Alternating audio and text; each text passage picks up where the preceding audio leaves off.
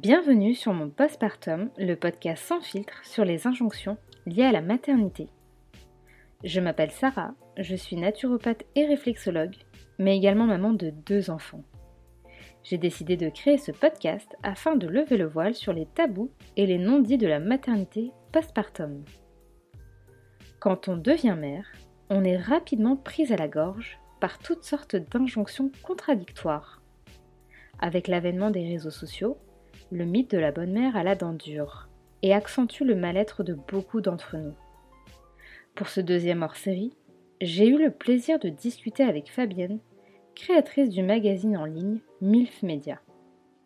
Nous avons échangé sur l'archétype de la bonne mère sur les réseaux sociaux, du backlash qui nous pend au nez, de la compétition féminine qui broie toujours autant les femmes, du fameux village pour élever un enfant, et surtout du besoin de faire converger féminisme et maternité. Bonne écoute.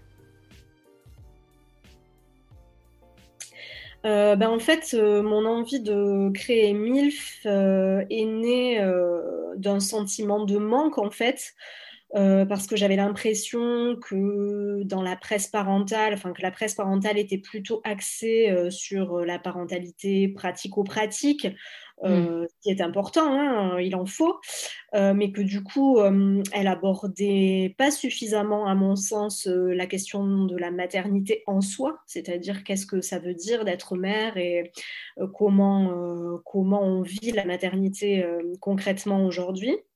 Et puis mm. la presse féministe de son côté euh, parle de maternité et de parentalité à la marge, mais il y a tellement de sujets à traiter euh, qu'il ne peut pas y avoir euh, voilà, des sujets sur ça tout le temps. Donc en fait, il me semblait qu'il manquait un titre de presse qui se focalise vraiment sur la maternité et la parentalité sous un angle féministe. voilà, donc c'est pour répondre à ce, à ce manque-là que j'ai eu envie de, de créer MILF. Et du coup, quelles sont les idées que tu souhaites bah, véhiculer à travers ce média? Euh, bah, en fait, euh, moi, ce qui était le plus important pour moi, je crois, euh, quand j'ai créé MILF, c'était une envie de pouvoir aborder la maternité d'un point de vue complexe. Voilà, j'avais cette idée d'apporter de, la complexité et de la nuance parce qu'en fait, j'avais l'impression que c'était soit tout rose, en fait, ce qu'on nous montrait, hmm. soit tout noir et qu'il manquait euh, voilà toutes les nuances euh, et puis toute la diversité en fait euh, de toutes les maternités telles qu'elles existent parce qu'en fait finalement chacune est mère à sa façon. Mm. et, et c'est très riche en fait de, de, pouvoir montrer tous ces modèles. Donc j'avais vraiment envie voilà de, de, sortir de l'archétype de la maternité tout le temps heureuse et, et, tout le temps épanouie et tout le temps fraîche etc j'avais pas non plus envie de tomber dans le cliché de la maternité c'est horrible et c'est l'hécatombe. voilà. Donc, essayer de pouvoir aborder tous ces aspects-là. Euh, voilà. Et puis aussi, il y avait quand même cette envie euh, claire et nette de d'aborder la question sous un angle féministe, donc de pouvoir ouvrir un espace de réflexion euh, spécifique sur les enjeux féministes autour de la maternité. Ça, c'était vraiment aussi très important. Quoi. Donc oui, en plus, toi, tu utilises souvent ce terme mater-féminisme, si je ne me trompe pas. Tout à fait. Euh, qu'est-ce que ça évoque pour toi Enfin, qu'est-ce, qu'est-ce que tu essayes de véhiculer à travers ce, on va dire, cette nouvelle branche du féminisme? Parce qu'on voit qu'il y a beaucoup de, de, branches finalement euh, en termes de, féminisme. Oui, tout à fait. Eh bien, euh, oui, bah, le mater-féminisme, c'est un terme qui, que, que j'ai forgé hein, et qui permet de, de l'intersection finalement entre les questions de maternité et les questions de féminisme.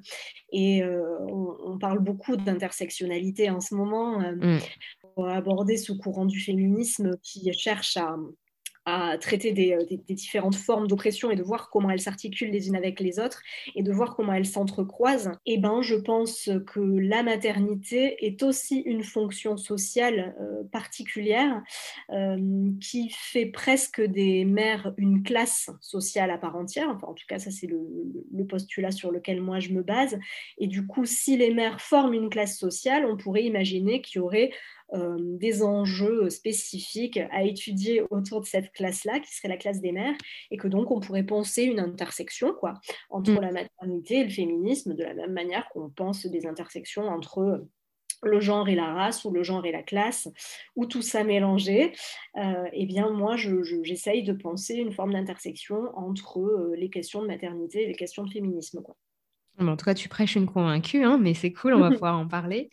Euh, moi, je, je, me suis permise de t'interpeller parce que il y a quelques semaines, quelques mois même plutôt, tu avais rédigé une newsletter, tes fameuses newsletters qu'on adore, hein, sur le concept d'Instamom. Euh, qui était en réponse à un magazine qui était sorti pareil euh, il y a quelques mois. Euh, et qu'est-ce qui t'a interpellé en fait pour, pour, pouvoir, pour vouloir plutôt lui, lui dédier une newsletter?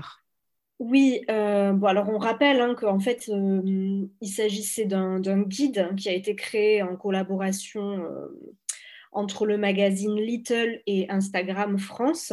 Mm. Et c'est un guide des 100 euh, Insta-MILF, c'est comme ça qu'ils les appelaient, les Insta-MILF, à suivre en 2021. Et donc, on avait 10 Insta-MOM en chef, là, un peu les, les, plus grandes influenceuses, euh, enfin voilà, celles qui ont le plus d'abonnés, quoi, les 10 plus grosses sur le secteur parentalité, qui en conseillaient chacune 10. Et à la fin, on en avait donc 100 euh, qui constituaient les, les, les plus importantes à suivre en 2021. Mhm. donc, quand j'ai vu que ce guide était sorti, ben, euh, je l'ai tout de suite commandé euh, parce que voilà, je voulais savoir un peu ce que ça racontait. Ça m'avait interpellé aussi parce qu'il y avait le terme MILF et que je me disais qui sont ces MILF qui me font concurrence? donc, du coup, euh, voilà, c'était vraiment de la curiosité au début.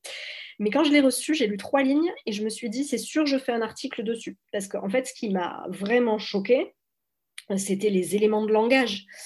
Que les, mêmes éléments de langage reviennent en permanence et que ça me donnait vraiment l'impression nette qu'on essayait de nous vendre euh, une forme d'archétype quoi de la maternité euh, et sous couvert d'être super décomplexé, d'être super cool, d'être fun, euh, de vouloir rien imposer, ben en fait moi je voyais page après page se dessiner quand même quelque chose de très archétypal quoi. Et ça m'a vraiment sauté aux yeux et notamment avec le la répétition, euh, genre plus de 10, 15, 20 fois, je ne sais plus, j'avais compté la répétition du terme sans filtre. Euh, alors qu'il y a plein de filtres, oui. voilà, alors qu'on parle d'Instagram, donc s'il y a bien un endroit où on ne peut pas parler de sans filtre, c'est ça. Et il n'y a pas de problème, tu vois, à mettre des filtres sur Instagram. Mais pourquoi tu dis que tu es sans filtre alors que non, c'est tout l'inverse, quoi. Donc euh, voilà, ça m'a vraiment interpellée. Et c'est pour ça que j'ai voulu, voulu faire un, un article dessus, quoi. Et justement, à travers ce magazine, il y a un terme qui ressort beaucoup et qu'on voit beaucoup comme, ce que tu disais, le fait d'être décomplexé. Il y a un peu ce terme maintenant parfaitement imparfaite. c'est quelque chose de récent, tu penses? Ou c'est quelque chose qui a toujours un petit peu existé et qui devient, qui, est de nouveau glorifié à travers les réseaux sociaux? Euh, ouais, ben déjà, je, voilà, ce terme parfaitement imparfait, il, rend fou, hein. enfin il rend folle en l'occurrence. Enfin voilà, ça représente euh, en deux mots euh, le concept d'injonction contradictoire. Donc c'est quand même un truc de, dingue d'oser écrire ce genre de choses. Mais passons. Pour, pour, répondre à ta question, je pense que ça fait bien longtemps qu'on indique au mère et au père, mais en particulier aux mères quand même, euh, comment, euh, comment se comporter, comment être des bonnes mères. Euh, ça a d'abord répondu à des enjeux voilà, d'hygiène pour faire diminuer la mortalité infantile, etc. Donc en fait, il y a, y a, depuis bien longtemps des consignes voilà, pour bien pratiquer sa maternité. Mais aujourd'hui, ce qu'on voit, c'est un niveau d'exigence hyper élevé Mm. et sur tous les aspects, c'est-à-dire que la vie professionnelle est très exigeante, la parentalité est très exigeante et la féminité l'est aussi. Donc en fait, du coup, euh, il y a des exigences énormes et sur euh, tous les tableaux et, cette histoire de la mère euh, parfaitement imparfaite, là, eh ben, euh, ça illustre l'espèce de nini euh, dans lequel il faudrait réussir, enfin, auquel il faudrait réussir à répondre, même si c'est quand même assez compliqué, à la fois en termes de maternité et de féminité. Donc, c'est être ni trop investi, ni en tant que mère, et en tant que femme, être ni négligée, ni superficielle. Donc voilà, il faut toujours être parfaite, mais pas trop. Euh, et puis, enfin, c'est quand même, euh, c'est quand même assez compliqué. Et je crois que les réseaux sociaux, ils accentuent vraiment, euh, voilà, cette, cette image-là, en particulier Instagram. Et, mm. et ça, en fait, c'est parce qu'Instagram, donc, est un réseau qui est, comme on le sait, basé sur l'image.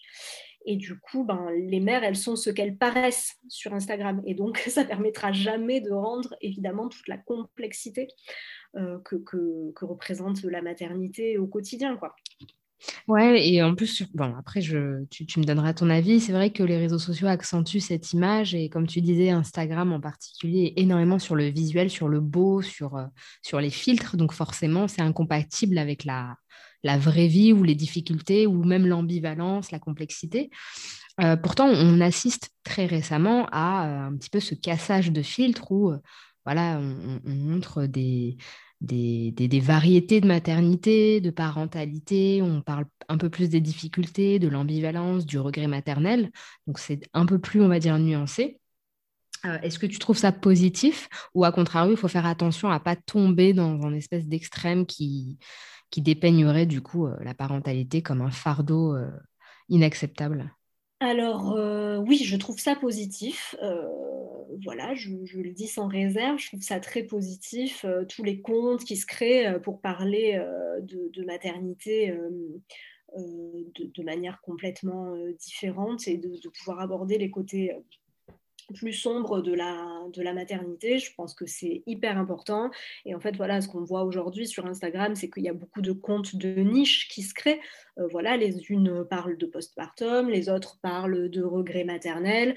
Il y a encore des comptes qui ne parlent que de l'aspect culpabilité, etc. Et en fait, je trouve ça très bien parce que du coup, bah, chacun de ces comptes euh, traite très en profondeur et très en détail de chacune de ces questions. Et ça permet d'aller vraiment euh, au fond des sujets. Et l'ensemble de ces comptes, ben, si, on les, euh, si on les regarde les uns après les autres, ben, ça offre plein de facettes en fait. Hmm. Euh, et, on a, avec l'ensemble de ces comptes, voilà, une vision peut-être un petit peu plus proche de la réalité. donc après, ben, ce qu'il faut, c'est pouvoir disons, piocher un peu partout. Parce qu'effectivement, si on suit que des comptes euh, euh, sur le regret maternel, sur la culpabilité maternelle, sur euh, les aspects plus sombres, ben, on va avoir l'impression que c'est vraiment un, un, puissant fond, quoi, la maternité. Et puis à l'inverse, si on suit que des comptes euh, ultra feel good et tout, bah, on peut avoir l'impression que euh, euh, voilà, c'est pas hyper représentatif non plus. Donc je crois que voilà, il faut pouvoir se constituer un peu des abonnements voilà, qui, qui, correspondent à ce qu'on recherche et surtout ne jamais oublier d'exercer de, son esprit critique Hmm. Oui, comme dans la vraie vie, en fait. Hein, comme dans la vraie vie, voilà. Qu'est-ce qu'on cherche à le montrer? Qu'est-ce que moi, ça me fait? Et je trouve très bien que hum, de plus en plus, des, hum, des, personnes sur Instagram régulièrement font des posts ou des stories pour dire euh, soyez à l'écoute un peu de ce que vous ressentez quand vous parcourez votre fil Instagram. Et euh, s'il y a des moments où vous vous sentez mal, genre euh, l'angoisse monte, on ne se sent pas bien, on a l'impression de euh, d'avoir de la pression, etc., il ben, ne faut pas hésiter en fait à, à se dire que c'est pas OK hmm. et à se désabonner des comptes qui nous font pas du bien en fait. Juste, pardon. Non, non, je t'en prie. Euh, mais justement, tu, tu, tu parlais euh, des, des, modèles hein, sur Instagram, des Instamom, entre guillemets. donc, j'imagine que tu penses que c'est quand même dangereux de les prendre comme, modèle, comme modèle, ou en tout cas de prendre que ce genre de, de profil comme modèle. Est-ce que toi, tu as pu constater les conséquences euh, de cette glorification, si on peut dire ça comme ça, de ces comptes-là, en fait. Parce que c'est souvent les comptes les plus suivis, ceux qui donnent envie, même quand on sait que ce n'est pas forcément la réalité.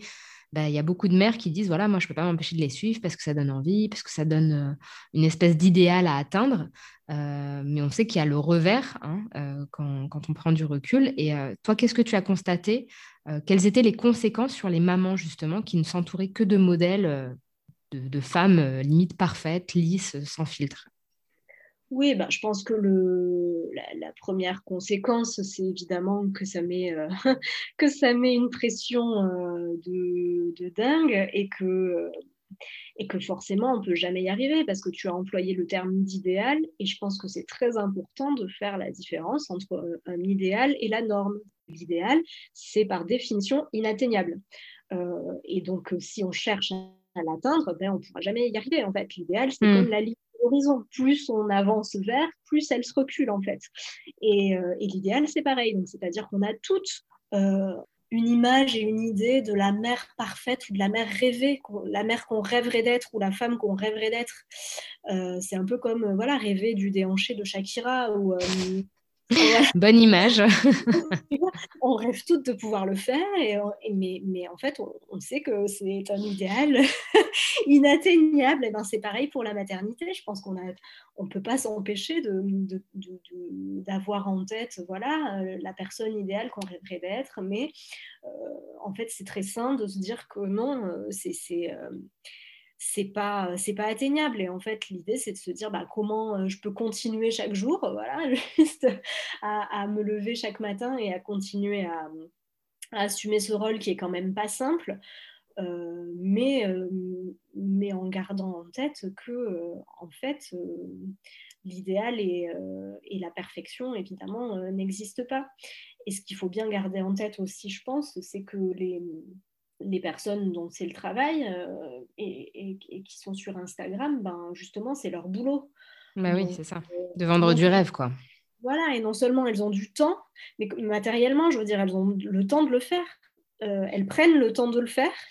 Euh, on n'a pas forcément euh, tout le, même temps, tu vois. Euh, quand tu vas bosser déjà toute la journée, ben, forcément, tu n'as pas le temps de faire en sorte que ta maison, elle soit aussi bien ordonnée, tous les objets bien disposés dans la pièce, tes enfants hyper bien sapés, mettre en scène les vidéos, etc. Tout ça, c'est du temps, c'est un travail en fait. Donc, il faut juste se rendre compte que que tout ça, ça prend du temps. Et puis aussi que tous les produits euh, dont, elle te, parle et qui sont très probablement des produits chouettes et de bonne qualité, des beaux habits, euh, du beau matériel de puériculture et tout ce que tu veux, eh ben, euh, on leur a offert. Du coup, elles n'ont pas à dépenser c'est dessous pour, euh, pour acheter tous ces trucs, alors que toi, si tu les veux, il faut les acheter. Et donc, c'est vachement cher. Et, et donc, c'est pas possible, tu vois. Donc, il y a, y, a, aussi ça, de se dire que non seulement c'est leur travail, mais qu'en plus, on leur offre tous, tous ces machins-là. Donc, si toi, tu veux t'équiper aussi bien et que tes enfants ils soient aussi bien habillés, eh ben, clairement, euh, tu vas raquer, quoi. Oui, puis c'est ça que tu dis à un moment, tu, tu, parles du fait que pour ressembler à ses mères, bah, il faut acquérir. Euh, il y a cette expression on dit la bonne mère est une mère qui consomme. Euh, qu'est-ce que tu peux nous dire là-dessus? Ah, Complètement. Et je crois que vraiment, il y a, un truc à, replacer euh, à cet endroit-là. C'est de se rendre bien compte quand même que, tout ça, ça nous incite à consommer énormément de choses dont on n'a pas vraiment besoin. Hein.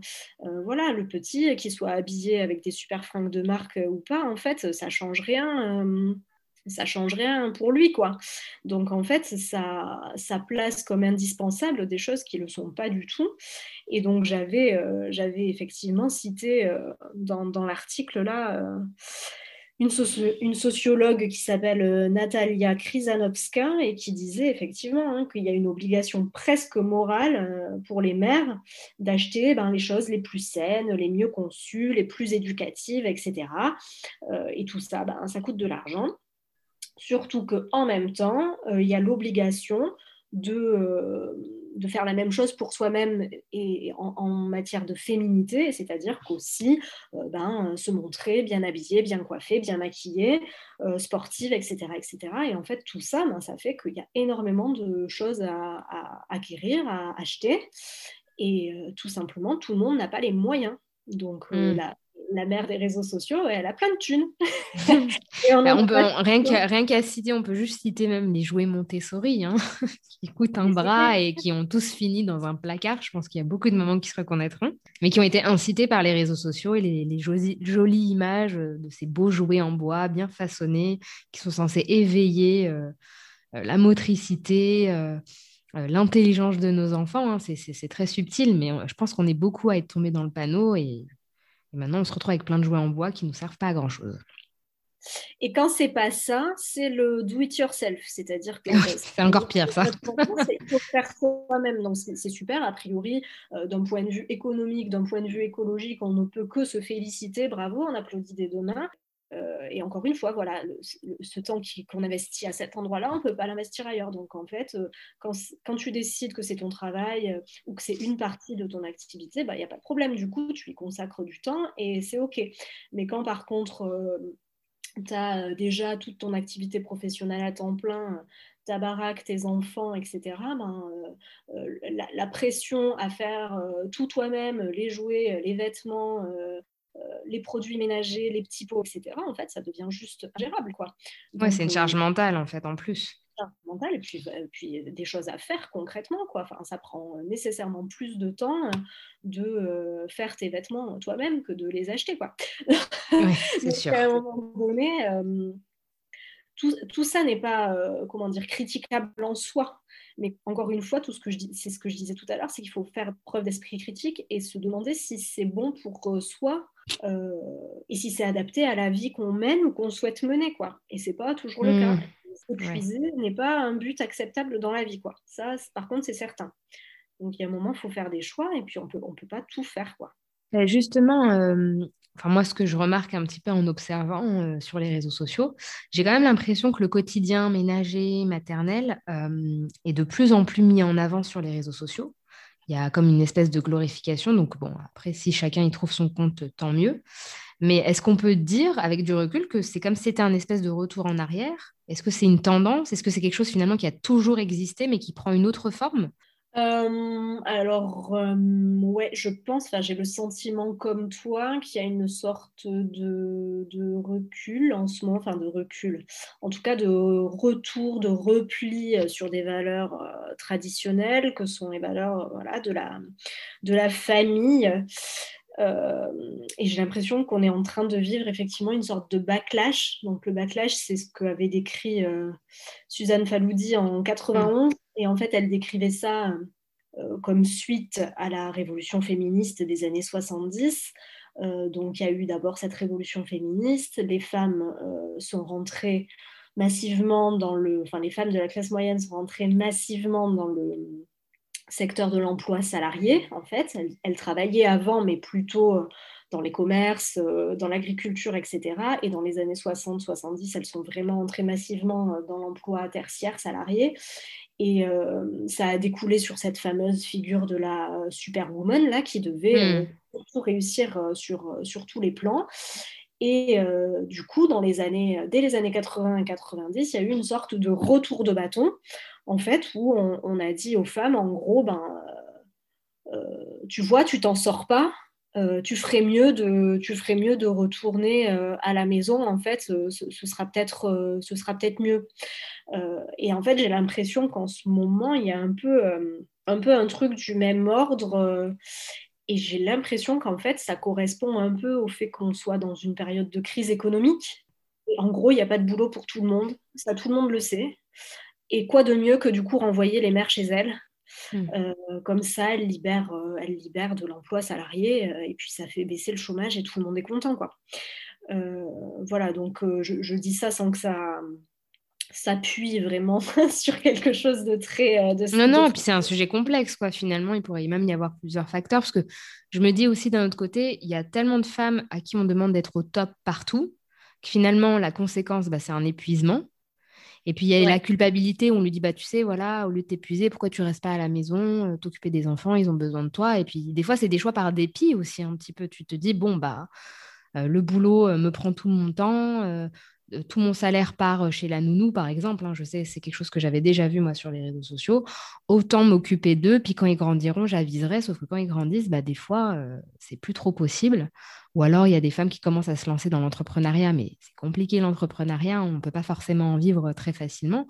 Donc, j'ai l'impression que des fois, les mamans le font, mais ce n'est pas forcément... Euh, pas forcément le premier choix ou un truc sur lequel elles s'étaient projetées. C'est un petit peu un enchaînement de, situations qui font que bah, on ne demandera pas au, père ou aux coparents, de, ou en tout cas celui qui gagne le plus gros salaire, euh, de lâcher tout ça pour, euh, pour s'occuper de la famille. quoi c'est clair. Moi, je pense que ce qui a changé, c'est qu'avant, euh, enfin, du, moins entre la fin du 19e siècle et les années 60, disons, quand il y a eu vraiment euh, le culte de la femme au foyer, où vraiment c'était la norme sociale, du moins dans les classes moyennes, c'est pas comme si on avait le choix en fait. Donc il y avait un hmm. truc, euh, bah, c'était comme ça. Et puis euh, du coup, il y avait un truc un peu valorisé. Euh, et puis il y avait cette idée que chacun devait tenir sa place dans la société. Donc les femmes étaient à la maison, les hommes travaillaient à l'extérieur. Et puis c'était pas trop remis en question dans un premier temps quoi. Et aujourd'hui, j'ai le sentiment que le résultat est un peu le même à l'arrivée, pas, pas, pas, pas pour tout le monde, hein, bien sûr, la, majorité des, mères travaillent aujourd'hui, mais en tout cas, celles qui font le choix euh, de revenir à la maison, euh, ben, en fait, en gros, il y a l'illusion du choix, quoi.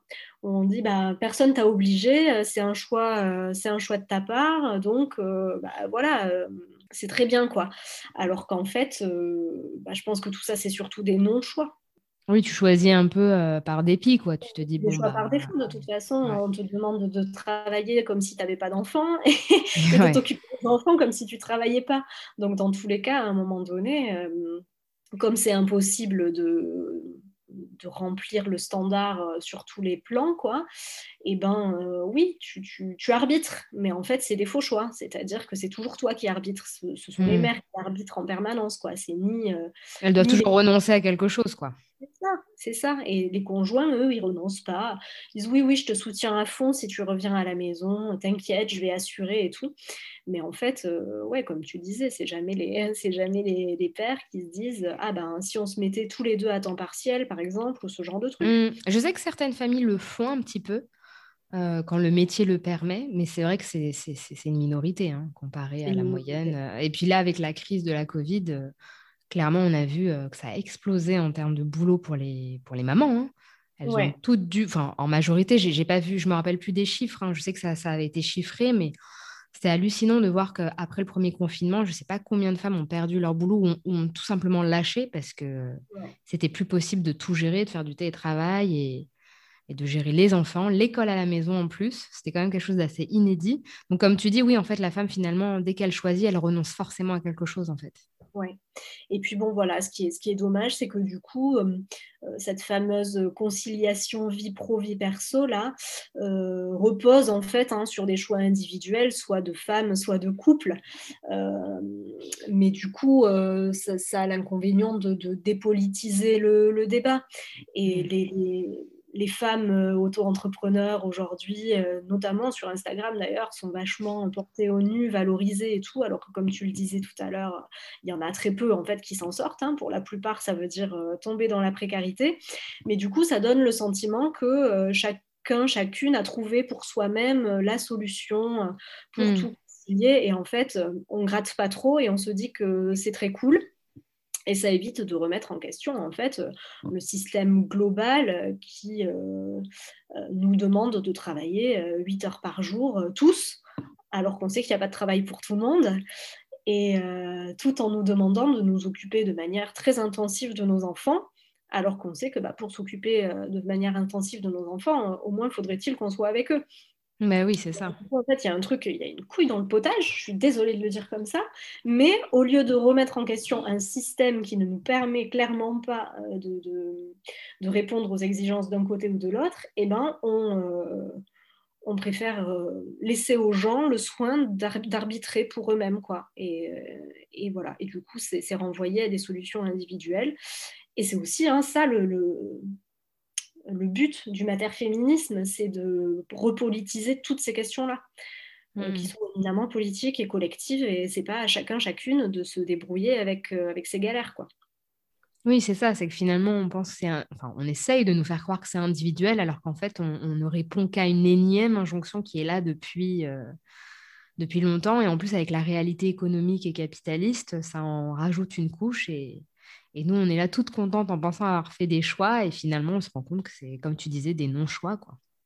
Et puis j'écoutais une vidéo la dernière fois vachement bien euh, qui disait que en fait, euh, ben, les femmes ont toujours été la variable d'ajustement, enfin le travail des femmes a toujours été la mmh. variable d'ajustement euh, en fonction du contexte économique. C'est-à-dire que quand ça va mal, on renvoie les femmes au foyer et quand ça va bien, on les laisse travailler. Et en gros, ce qui apparaît comme voilà, des tendances d'une époque, des modes ou, ou, des choix individuels ne sont en fait que des des tendances plus politiques et, et plus systémiques de, euh, voilà, de prendre les femmes comme variable d'ajustement de la crise économique. Quoi. Et toi, qu'est-ce que tu constates bah, à propos des injonctions qui sont liées à la maternité, qui sont quand même très très dures et de plus en plus pointues? Oui, et eh ben, qu'est-ce que je constate? Je constate qu'elles sont toujours plus nombreuses, mmh. toujours plus contradictoires. Et puis aussi, euh, et je le déplore, je constate que ces injonctions-là, elles alimentent la compétition entre femmes, mmh. euh, elles alimentent la rivalité féminine. Et c'est bien dommage parce que euh, la rivalité féminine, ben, c'est le carburant du patriarcat. Hein. Exactement.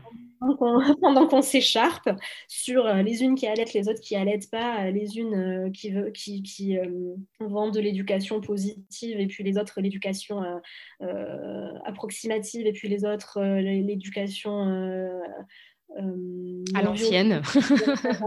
chacune vend un peu son, son, truc.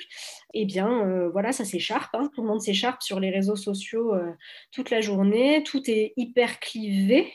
Les débats sont très très violents, quoi, très virulents, je trouve. Et en fait, ben, ça ne fait que, que exacerber la rivalité féminine au lieu de, au contraire, euh, euh, rapprocher les femmes. Enfin, on pourrait s'imaginer que la maternité serait une sorte d'expérience commune, euh, de galère commune hmm. même, osons le terme, qui pourrait nous, qui pourrait nous rapprocher. Et en fait, non, on s'écharpe, en fait, parce que c'est tellement compliqué d'y arriver. Que du coup, ben, celles qui, euh, celles qui y arrivent viennent donner des leçons aux autres, celles qui croient y arriver viennent donner des leçons aux autres, lesquelles ne sont pas contentes et disent qu'elles en ont marre qu'on leur donne des leçons, et du coup, voilà, enfin, du coup, ça part au pugilat, et c'est... Euh, et puis le patriarcat dort sur ses deux oreilles, quoi. Voilà, et pendant ce temps, les, voilà, la, solidarité masculine, elle, elle existe toujours, et, voilà, le patriarcat trace sa route euh, sans aucune difficulté. Donc, euh, ouais, non, je crois que c'est ça hein, qu'il faudrait réussir à renverser un peu, quoi. Et c'est parvenir à trouver euh, cette fameuse sororité-là, là, euh, par-delà toutes les injonctions, par-delà les, clivages éducatifs, voilà, qui ne sont qu'en fait des, choses qui viennent nous, nous épuiser et nous affaiblir, quoi donc on peut dire quand même que la maternité, c'est quand même un énième reflet bah, de ce qui se passe en société. Hein. On a l'impression que c'est un petit monde à part, tout merveilleux, mais quand on entre dedans, je sais que moi j'ai eu beaucoup de retours de mamans qui étaient très étonnées, qui pensaient qu'on serait toutes bras dessus, bras dessous, et, euh, en fait, euh, c'est limite encore pire. Quoi. Ouais, ouais, complètement. Bah, c'est vrai que euh, Iliana Weisman, dans son bouquin sur le postpartum, elle en parle hein, très bien du fait de, euh, des critiques qu'elle a reçues euh, suite à la parution du bouquin ou même euh, après, la, après le hashtag mon postpartum qui a, qui a suscité tellement de témoignages, etc. Et le fait de parler des, des difficultés du postpartum, ben c'était, ça lui a valu énormément de critiques de, femmes, hein, notamment, essentiellement de femmes d'ailleurs, qui lui disaient mais pourquoi, pourquoi parler euh, des difficultés quoi? Euh, On est toutes passées par là, c'est bon. Tu, en gros, tu te tais et tu, et tu, comment on dit? Je trouve plus le terme. Tu endures, hein, voilà. Mm. Euh, il y aurait ce côté que la bonne maternité aussi serait sacrificielle et que donc il faudrait endurer les côtés négatifs vaillamment, toute seule, sans demander d'aide, et, y aller comme une bonne petite soldate, quoi à part que, à part que ben non, c'est justement ça le, la force de, ce hashtag-là et puis euh, de, de, tout le mouvement qu'on a vu naître après, c'est de se dire, ben, euh, non, il y a des difficultés, il y a des choses dures et en parler, ça permet euh, justement de sortir de l'isolement et et de se serrer les coudes. Bah, surtout, ce qui est marrant, enfin, ce qui est marrant, non, mais euh, ce qui est paradoxal, c'est que euh, c'est vrai qu'en Europe, en tout cas en Occident, dans les pays, euh, on va dire, dominants, il y a cette idée de, se gérer tout seul, alors que quand on voit ce qui se passe dans d'autres cultures, dans d'autres contrées, on voit bien que la maternité, c'est quand même une affaire de groupe. c'est une affaire sociale et il n'y a pas cette idée de, bah, de se démerder toute seule ou il y a quand même une certaine prise en charge, il y a une certaine organisation autour de l'arrivée d'un enfant et de la gestion du nouveau statut euh, de la mère.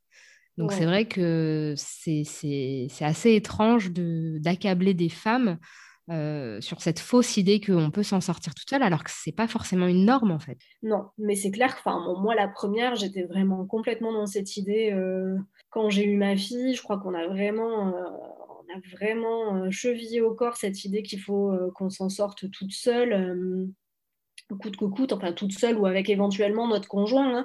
Mm.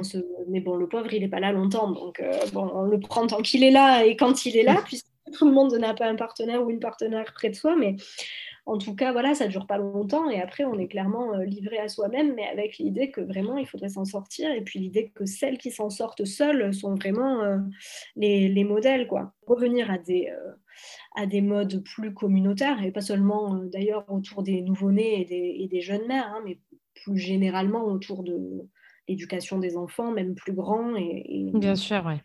Mais ça demande aussi euh, de sortir de ces trucs de rivalité et puis de on n'accepte plus trop non plus euh, le partage autour de C'est vrai de l'expérience parentale ou maternelle. C'est-à-dire que voilà, dès qu'une autre partage quelque chose qui n'est pas notre expérience à nous, on dit elle me juge ou elle veut m'imposer, machin.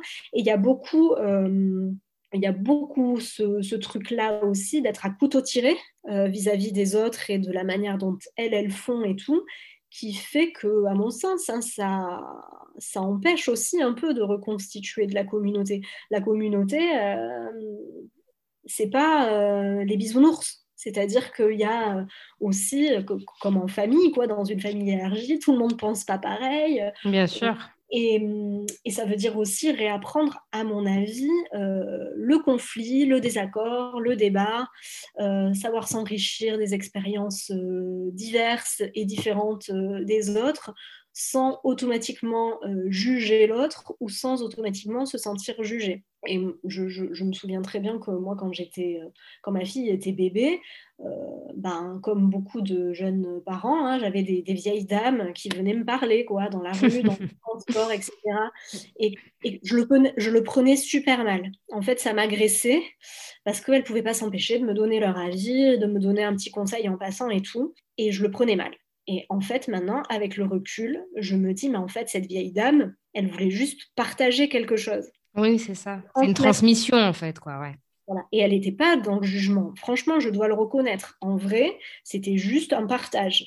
Mais on est tellement euh, jugé tout le temps en tant que mère que du coup, tout est jugeant et euh, on préfère se renfermer, se protéger et se mettre dans, une coquille. Et du coup, euh, voilà, je pense qu'il faudrait vraiment réinjecter du partage, aussi pendant la grossesse, voilà, réapprendre à échanger les unes avec les autres sans euh, euh, penser que les seules informations fiables sont celles qui viennent du corps médical. Euh, voilà, donc je pense, je crois beaucoup au groupe de parole, au groupe entre femmes. Je pense qu'il faudrait vraiment faire ça beaucoup plus, le généraliser beaucoup plus. Mmh. Euh, voilà, pour réapprendre à discuter les unes avec les autres dans un climat bienveillant. Et on se rendrait compte qu'en fait, les expériences des autres, euh, fussent-elles euh, tout à fait différentes des nôtres, eh ben, elles sont enrichissantes. quoi. Oui, c'est ça. Et puis même au sein de la famille, c'est compliqué la transmission. On accepte très peu les commentaires des beaux-parents, des grands-parents, de l'oncle, de la tante. Alors que c'est une façon peut-être parfois maladroite. C'est vrai que que, la forme n'y est peut-être pas, mais c'est une forme de transmission. Et, moi, je sais que, enfin, maintenant que j'ai un peu plus de recul aussi, au début, je, me vexais, mais avec le recul, je me dis que c'était par amour finalement et, pour mon bien, en tout cas, c'est ce ouais. qui s'imaginait. Et que si on m'avait, euh, dès le départ, annoncé ça plus clairement, peut-être que ça m'aurait plus rassurée, je me serais sentie plus, plus entourée en fait. C'est clair. Et, euh, et c'est vrai que bah, sur, les, sur certaines pratiques, par exemple, comme le fameux truc de laisser pleurer, ou les, euh, laisser pleurer les bébés, ou la, génération de nos parents n'ont euh, pas hésité, pas tous, hein, mais bah, beaucoup, quand même, hein. à, nous laisser pleurer bébé pour qu'on fasse nos nuits. On laisse pleurer une nuit, deux nuits, trois nuits, et puis au bout de la troisième nuit, le bébé il a bien compris que c'est plus la peine de s'acharner, et du coup il dort quoi. En gros, à jeu caricature, c'est comme ça. Aujourd'hui, on nous indique plutôt que c'est pas très très bien et qu'il vaut mieux éviter de laisser pleurer les tout petits nourrissons, etc. Euh, et donc, euh, bah, il y a des incompréhensions par rapport à ce truc-là. Et comme euh, autour du fait de porter beaucoup les enfants, de les allaiter à la demande, etc., etc., etc. Mais en fait, ce qu'il faut voir, c'est que eux, à l'époque, ils faisaient ça, mais ça répondait aussi à des formes d'injonction. Bien et, et le pédiatre, la sage-femme, le médecin de famille qui leur disait de faire comme ça. Et donc, en fait, on pourrait se retrouver à travers ce truc-là de l'injonction, c'est-à-dire, ah ben vous voyez, vous, à votre époque, on vous a dit de faire comme ça. Peut-être qu'il y a certains moments où ça vous a fait mal au cœur de le laisser pleurer le bébé parce que vous avez, vous avez senti à l'intérieur de vous que ça vous faisait du mal et vous vous êtes forcé à le faire parce que l'injonction vous disait de le faire. De la même manière que nous, aujourd'hui, on a tout un tas d'injonctions qui font qu'on euh, s'impose parfois certaines choses qui nous paraissent pas justes pour nous, mais qui voilà, répondent à, à, ce, à, ce, qui convient de faire. Et je pense que en fait, euh, ce que ça met en lumière, c'est que euh, bah, eux avaient des injonctions et nous aussi, et que c'était pas les mêmes, et que du coup eux ils ont fait de leur, ils ont fait de leur mieux et nous aussi. Ouais, c'est ça qu'il faut retenir en fait. Et c'est ok, mais voilà, enfin, clairement ils, nous ont laissé pleurer, euh, par exemple, hein, parce qu'on leur a dit que c'était comme ça qu'il fallait faire. Quoi. Et je pense qu'il y a plein de parents de cette époque-là hein, à qui ça a arraché, de laisser pleurer le bébé euh, pendant de longues, longues, longues minutes. Quoi.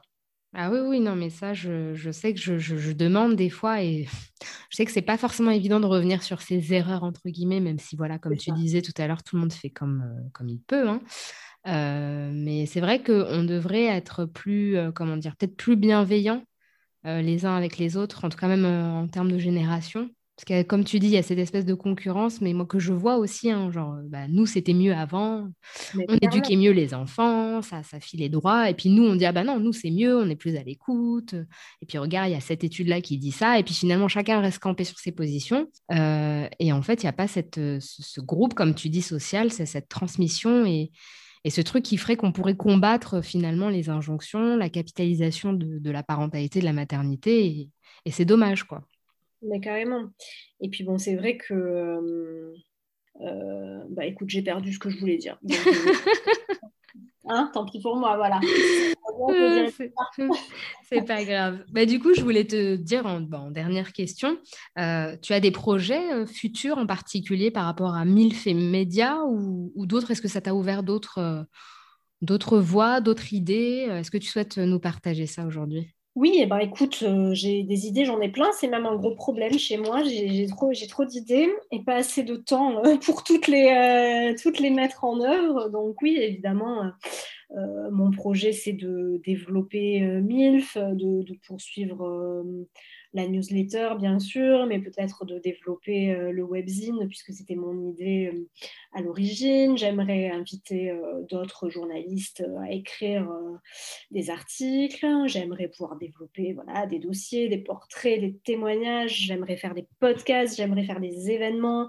je rêve aussi de créer un festival autour de la maternité féministe à Marseille un peu sur le modèle de Very Bad Mother euh, qui doit se tenir euh, cet été à Concarneau en Bretagne. Mhm. Voilà, j'aimerais beaucoup faire euh, un petit peu la même chose à Marseille puisque j'habite à Marseille. voilà, donc plein, plein, plein d'idées. et puis je suis quand même aussi en train d'écrire un, un, livre qui doit sortir début 2022. Donc ça m'occupe aussi pas mal en ce moment. Et voilà, écrire, euh, écrire c'est vraiment ce que je préfère faire. Donc euh, voilà, j'aimerais euh, bien continuer dans cette voie et donc pourquoi pas écrire d'autres livres parce que j'ai plein, plein, plein de choses à dire encore. Donc voilà, les projets ne manquent pas, mais c'est plus le temps qui manque parce que moi je suis comme, comme tout le monde, hein, comme la plupart de tes auditrices sans doute. J'ai plein de choses à concilier, n'est-ce pas? Donc, Exactement. je fais de mon mieux, mais je manque souvent de temps. Le temps, je crois que c'est ce qui manque le plus euh, aux mères aujourd'hui. Ouais, c'est ça. ça on se demande qu'est-ce qu'on faisait à l'époque hein, pour chiller autant. En tout cas, merci beaucoup Fabienne pour cette discussion. C'était hyper intéressant. Euh, en tout cas, moi, je te soutiens à 1000% sur tes projets parce que j'aime beaucoup euh, ton magazine. En tout cas, pour les auditrices, je vous invite vraiment à aller euh, checker que ce soit ton compte Instagram ou même le site. Hein. donc, c'est MILF Media. D'ailleurs, est-ce que tu peux nous décrire l'acronyme de MILF? Oui, alors MILF, ça veut dire maternité informée, libre et féministe. Ah, bah, c'est super. En tout cas, merci Fabienne. À très bientôt. Merci à toi. Au revoir, à bientôt. J'espère que cet épisode vous aura plu. Pour soutenir mon passepartum, n'hésitez pas à mettre une étoile sur les plateformes d'écoute, à commenter pour nous faire part de votre ressenti et à partager cet épisode pour me soutenir. Quant à nous, on se retrouve dans deux semaines pour le prochain numéro. À très vite